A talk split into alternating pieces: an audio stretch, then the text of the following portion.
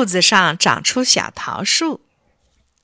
有一只小猕猴吃水果总是一口一个，咕咚咕咚往肚子里吞。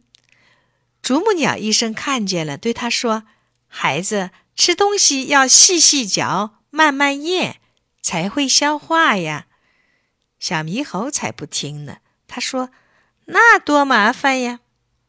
有一天，小猕猴找到一个大桃子，又咕咚一声，连皮带核吞了下去。晚上，小猕猴觉得肚子里痒痒的，可难受了。它搔搔肚皮这边还痒痒，搔搔肚皮那边还痒痒。是呀，肚子里头痒痒，怎么遭得到呀？小猕猴没办法，只得上啄木鸟医院。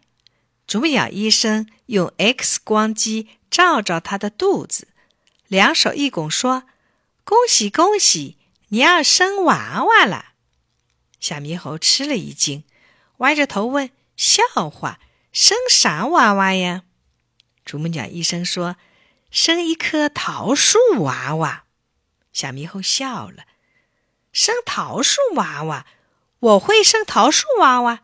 嘿嘿，你真会开玩笑。”啄木鸟医生一本正经地说：“谁开玩笑了？这是真的，真的。”他指着 X 光机的屏幕说：“瞧。”你肚子里有一颗核桃，它发芽了，长出根来了。那根芽正在你肚子里动来动去呢，这样你就觉得肚子痒痒了。第二天，从小猕猴的肚脐眼里真的长出一棵小桃树。小猕猴生桃树娃娃啦！小猕猴生桃树娃娃了！这特大的新鲜事儿！就像一阵风似的，一下子传遍了整座大山。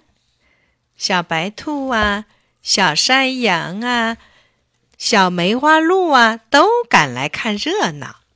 小猕猴抱着长在肚脐眼上的小桃树，脸蛋红红的，羞死了。小猕猴喜欢玩耍，可现在玩不成了。他原来爱打滚儿，爱爬树。现在肚脐眼上长着棵粗粗壮壮的小桃树，还怎么打滚，怎么爬树呀？